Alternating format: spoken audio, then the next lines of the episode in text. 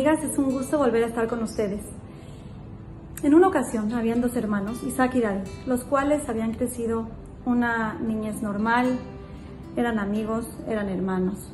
Pero conforme empezaron a crecer y se hicieron adultos, las vidas de cada uno fueron totalmente diferentes. David empezó a tener mucho éxito en los negocios. Isaac, por más que trataba y trataba, todo le salía mal. David empezó a ser muy grosero con él, ya no le contestaba las llamadas, ya no le hablaba por teléfono para preguntar, se hizo déspota. Y bueno, Isaac vivía humildemente en su casa y la situación empezó a empeorar, a empeorar muchísimo para Isaac, hasta que llegó el momento en el que dijo, voy a romper mi orgullo, sé que mi hermano lleva años sin hablarme, pero tengo que ir a su oficina a pedirle de acá, necesito su ayuda. Isaac fue a la oficina de David tocó el intercom y el de la seguridad le dijo que con quien quería, le dijo, ay, es que, ¿qué cree? Mi hermano David, eh, necesito hablar con él, yo soy Isaac, dígale que Isaac, su hermano, lo está esperando, por favor. Y le dicen a David y David le dice, Isaac, yo no conozco a ningún Isaac, yo no tengo ningún hermano Isaac. El de la seguridad le dice, perdón, pero no puede entrar. El señor David dice que no tiene ningún hermano Isaac. Le dice, por favor, pásamelo por el intercom, déjame yo decirle, ¿cómo no se va a acordar de mí? Le pasa a su, a su hermano y le dice, David, soy Isaac, soy Isaac, por favor ábreme, necesito hablar contigo, es muy, muy importante. Y David le dice, perdón, pero yo no tengo ningún hermano Isaac. Y le cuelga el teléfono. Y ya, Hazit así siguió su vida, sin Parnasá. Pasaron los años, cuando su papá se enfermó y, yo, y tocó encontrarse en el hospital. Y ni modo, Estaban ahí los dos hermanos sin dirigirse la palabra.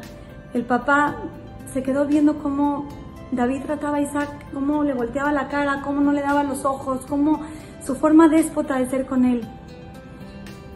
Y le dijo, David, ¿qué haces? ¿Por qué tratas así a tu hermano? Y le dice, papá, perdón, pero él no es mi hermano, o sea, ya, ya tenemos, ya perdimos la relación hace años. Para mí, él no es mi hermano.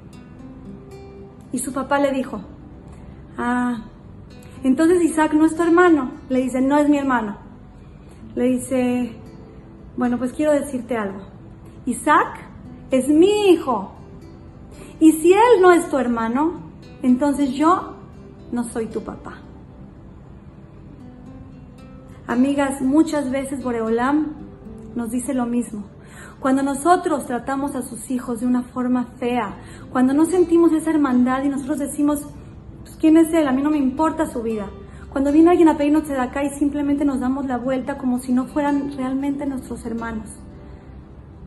Hashem nos ve y nos dice, ah, él no es tu hermano porque él es mi hijo y si no es tu hermano, yo no soy tu papá. Qué importante mensaje, amigas.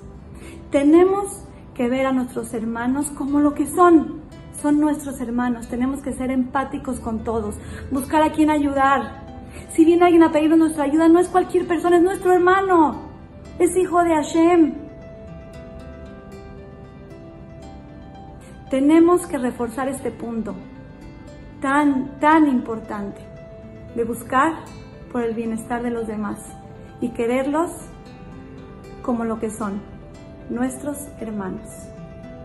Les mando un beso grande, que tengan una hermosa semana.